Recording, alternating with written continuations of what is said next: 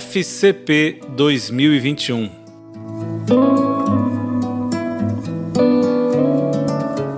Boa notícia!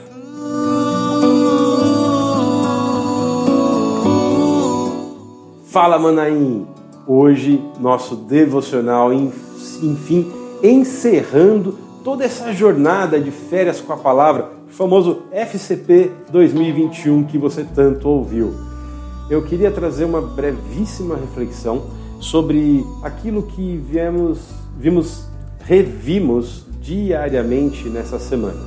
Efésios 5, 20 eh, diz assim: dando sempre graças por tudo a nosso Deus e Pai.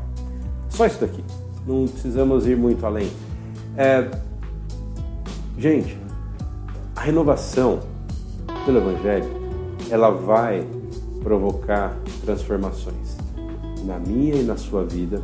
Ela vai nos trazer a um novo patamar de relacionamento com Cristo. Ela vai nos trazer para uma situação onde passaremos de influenciados a influenciadores. Sim, nós estamos na época de falar de influenciadores digitais e isso é bastante comum, mas eu estou falando de influenciadores na sociedade.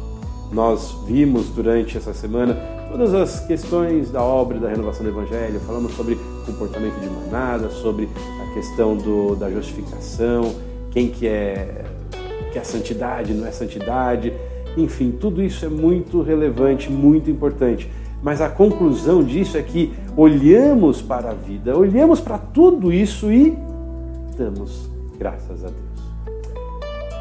Se a renovação pelo Evangelho não te colocar na condição de ser grato a Deus por tudo o que acontece, até mesmo nas situações ruins, manifestar gratidão a Ele, então Bote, como diz o velho ditado, as barbas de molho e repense se você foi realmente renovado pelo Evangelho.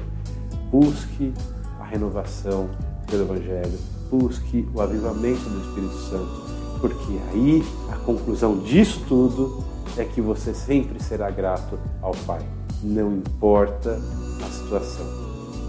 Com isso, nós concluímos esses dois meses de férias com a palavra e fica então um reforço.